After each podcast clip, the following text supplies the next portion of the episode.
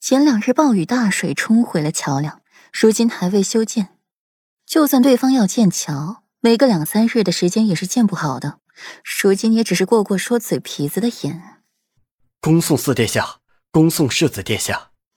欧阳靖摸摸脑袋上的虚汗，去看耶律齐的眼神愈发的不善。这个蠢货！耶律齐抬手一挥：“来人，造桥。”霍尊随着裴玉下城墙，满心不解。阿玉，趁着这个机会，你为何不直接拿欧阳靖问罪呢？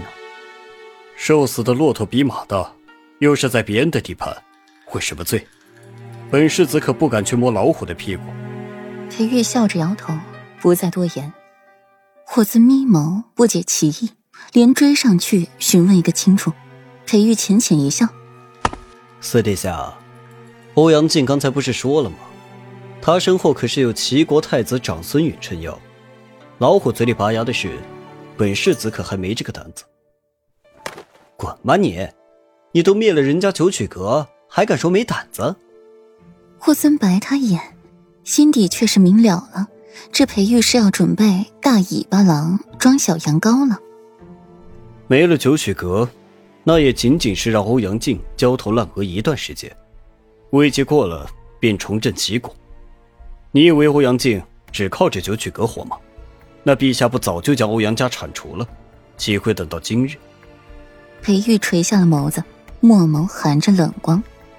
说的也是啊。霍尊低笑一声：“那耶律齐那三万大军，你可有法子应付？”不着急。裴玉的云淡风轻，让霍尊好一阵幽怨。都快火烧眉毛了，还这般不急不躁的。锦绣华庭中，顾阮和左长安下棋，棋风不似之前的沉稳，处处留有生机，倒是有些破绽百出的。眼瞧着马上要输了，却又在最后的关头反败为胜。软软，如今你的棋艺是愈发的诡异了。左长安暗叹一句。曾经输给顾阮，现在仍是马马虎虎吧。两人身在棋盘，心却是飞到了城墙上。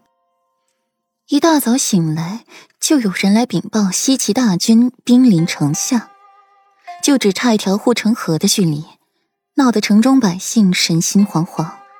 裴玉和霍尊一早便去了城墙视察，到现在还没回来。也不知道城外如何了。左承安美眸带着些许担忧。身在异乡，处处掣肘。顾然抿了抿唇，他也担忧。婆罗将军耶律齐、长孙允的心腹，武艺高深，带兵打仗更是其中翘楚。有他领导操练的军队，都是其实力最为强悍的。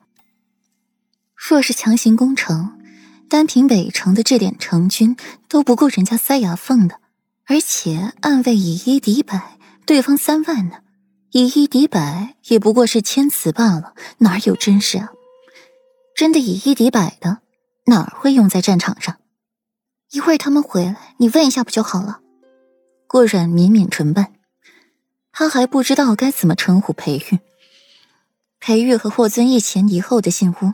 眉宇间没有半点为外面的战事闪的急色，一如往初风轻云淡。外面怎么样了？左承安连站起来，把位置让给了霍尊坐下，急问道：“不怎么样，安儿你放心吧，有我在，不会让敌军破城而进的。”霍尊一脸悠闲，早早的便做好了准备，此刻也并不焦急，像裴玉说的那样。敌军至少要两日才能进城，会不会说点好听的？左长安白他一眼，没好气道。裴玉也从容的坐在顾阮身边，手臂一伸，揽住他的腰，精致的下颚抵在了顾阮的肩膀上，目光落在了那棋盘上面，心底微惊。软软的棋风倒是与以往大相径庭，如今棋风诡异，令人难以捉摸。棋路又分外大胆，诱敌深入，置之死地而后生，运用的极为巧妙。你怎么不问我为夫外面的情况？裴玉打破沉寂：“那个，我真的和你不熟，你以后能不能不要自称为夫了？我听得心颤的慌。”固然不太适应裴玉的亲昵，心底却是不反感。霍尊在一旁偷笑，自己媳妇儿失业了，连带着他这个夫君也不承认了。偏裴玉哑巴吃黄连，有苦说不出。